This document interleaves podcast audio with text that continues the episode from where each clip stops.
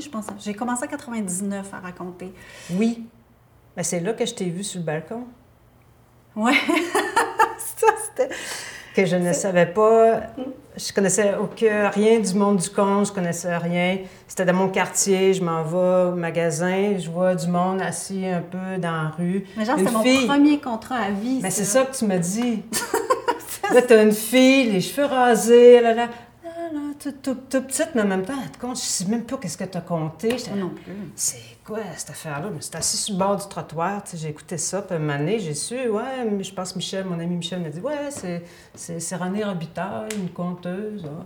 Qu'est-ce que c'est? Tu Qui eût cru que 20 ans plus tard, nous serions assises euh, l'une à côté de l'autre pour parler de ce qu'on fait? C'est quand même incroyable.